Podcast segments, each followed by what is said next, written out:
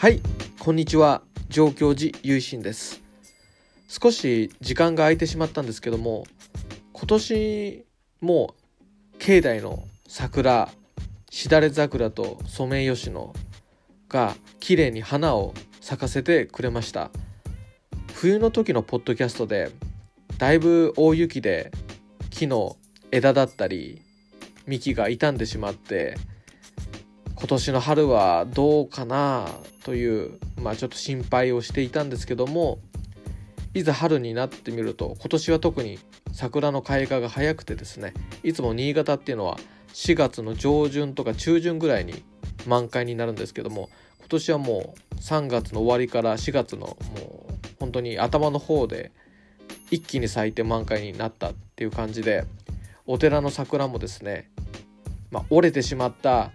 枝が多かったんですけどもそれでもこの残った枝からは綺麗に桜の花が咲き誇ってくれて非常にこう嬉しいっていうかこの雪を、えー、耐えたと言いますかね冬を乗り越えてその姿を綺麗な姿をこう見せていただいたなっていうところでなんか感じるところがありましたね。でこの境内の桜をですねちょっと撮影して YouTube で、まあ、簡単な動画にしてみましたのであのよろしかったらあのポッドキャストの概要欄にリンク貼っておきますので是非あの一度見ていただければなと思います。それで今回はちょっとそのお寺の桜の木にまつわる小話をしてみようかなと思います。しだれ桜とソメイヨシノの2本の木がお寺にはあるんですけどもその中のソメイヨシノがだいぶ老木なんですね。で幹ももうだいぶ傷んでるってことで庭師さんがこうこれもうくり抜いた方がいいねっていうことで中をこっそり取ってもらったりとか。だけどまあそのおかげで今も持ってるので、まあ、そういった判断のおかげかなとは思うんですけどもまあそういう感じで旗から見るとですね、まあ、だいぶある意味で痛々しい姿というかそういうところもこう懸命に咲いてくれてるなという感じがするんですけどももう今も綺麗にだいぶあれですかねあのちょうど半分の枝がもう折れてしまって残り半分の片側の枝が頑張ってこう空に空に上に上に伸びていって咲き誇ってくれてるっていう感じ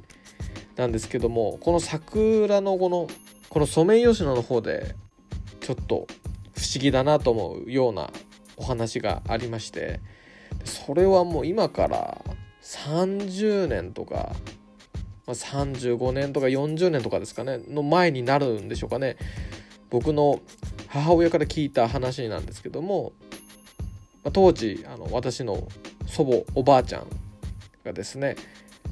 このソメイヨシノもう当時すでに老木で全然お花が咲かなかったそうなんですね。でそれで近所の方とお話ししてこのソメイヨシノもう全然咲かないね。もう切るしかないのかねっていうようなことを言われて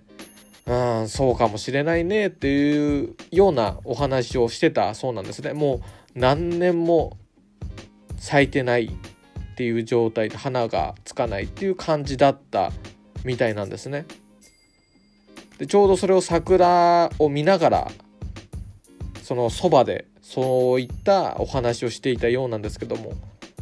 その次の年からですねこの今年に至るまで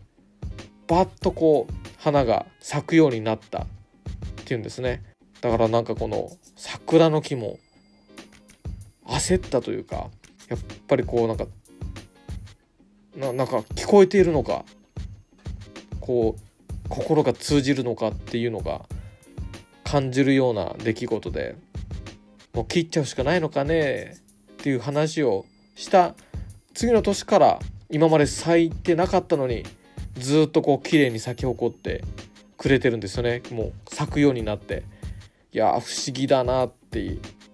それ聞いて僕も思ったんですけど僕はもうずっと綺麗に咲いてるっていう記憶しかないのであそういうことがあったんだ。これずっと咲いてなかったんだっていうのをそれも含めてちょっと不思議な感じで。まああのたまたま偶然ということにしても不思議だなって思うことでなんかこう自分自身の感受性だったり心だったり世界の見方っていうのがまあ育っていくような気もしますし、まあ、これは不思議だなって受け止めて味わっていきたいなと思ってるんですけどもやっぱり植物ってこう世界をやっぱ僕たちと同じようになんか認識してるんじゃないのかなっていうふうにも思いますよね。なんかアメリカかどっかの大学の研究でこう根っこ同士がつながってなんかネットワークを形成して情報交換をしてるんじゃないかみたいな研究があったっていうようなこともなんか見た記憶があるんですけどもやっぱり植物ってまだまだ人間のまあこの理性では理解できてない、まあ、不思議な存在なのかなと思いますよね。まあ、そうしたこともなんかあの教えていただいて特に今年の大雪からこう共に乗り越えてですね綺麗な花を咲かせてくれたっていうことになんか今年は特にしみ入る思いっていうかすごく感動して嬉しいなって、まあ、今年はパッと咲いてもうパッと散ってしまったんですけどねあの2日ぐらいでもうやっぱり気温が急激に暖かくなったっていうことが関係してると思うんですけどでもそういう生命力の爆発っていうかなんかそういったものを見させていただいてお坊さんとしてもそうした植物の姿から学ぶこと感じることキャッチすることっていうのはすごく多いなと思いました。それでは今回、えー、ちょっと話がどっちから勝ってしまいましたけども最後までお聴きくださりありがとうございました。合唱。何万ダブ。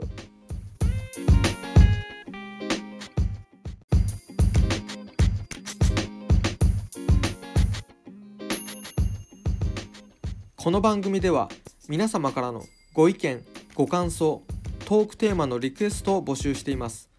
宛先は概要欄にある僕の Twitter アカウントまでリプライや DM でお待ちしております。